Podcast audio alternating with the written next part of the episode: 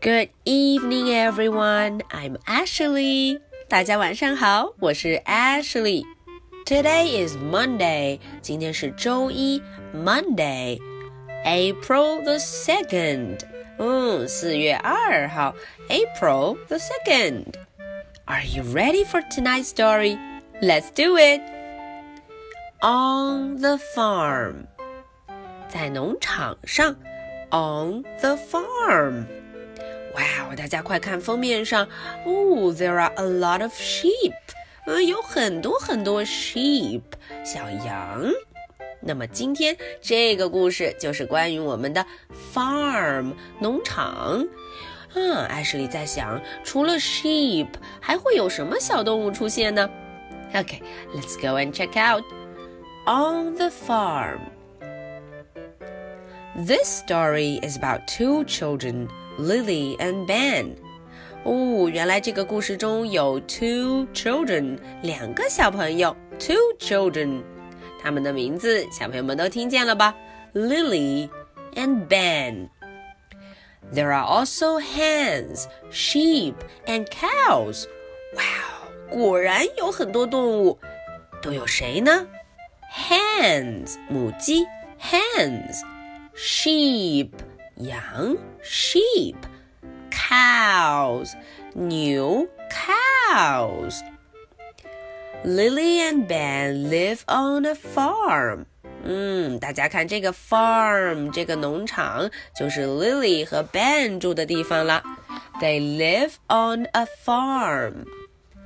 那么每天的生活是什么样子的呢？the sun rises and the rooster wakes them up. 哦，这个 sun 太阳 up up up 这样升起来了，谁会叫醒大家呢？当然是我们的 rooster，他早上很响很响的 cock a doodle doo cock a doodle doo。哦，这一叫啊，Lily and Ben woke up，他们就会睡醒，就要起床了。Thank you, rooster. Lily and Ben rush outside. 他们赶紧就往外跑了。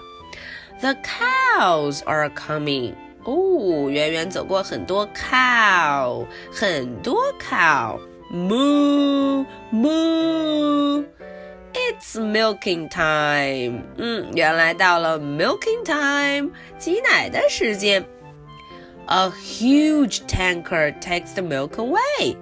哦，来了一辆大大的 tanker 大卡车， 它呀把这些 milk 这些牛奶 milk 都带走了。Now it's time to feed the hens。照顾好了 cows，那接下来就要照顾 hens。哦，there are so many hens。Lily 和 Ben 正在喂它们吃东西。Lily goes into the hen house。Lily 就进了 hen house，进了鸡棚里头，看看有什么。Look, three eggs. Oh, there are three eggs. One egg, two eggs, three eggs. Outside, the sheep are in the large field. Wow，在外头有很多 sheep。嗯，他们忙着东跑西跑。Ben counts them. 嗯，Ben 呢就负责来 count 来数一数。Oh no! He cries. 哦， 发生什么事了？A sheep is missing. 哦哦，怎么丢了一只 sheep？Where is he? Lily 和 Ben 就很着急，他们要找一找。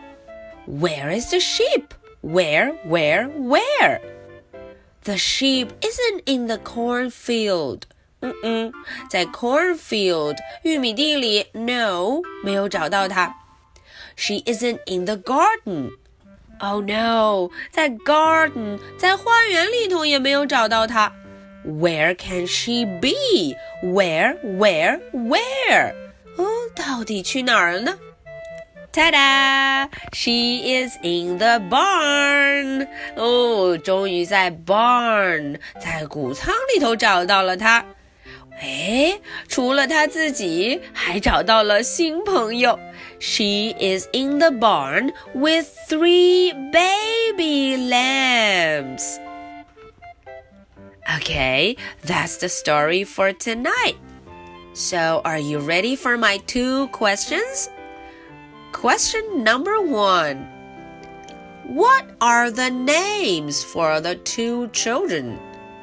大家找找看，这两个小朋友他们的 name，他们的名字叫什么呢？Question number two Where did they find the sheep?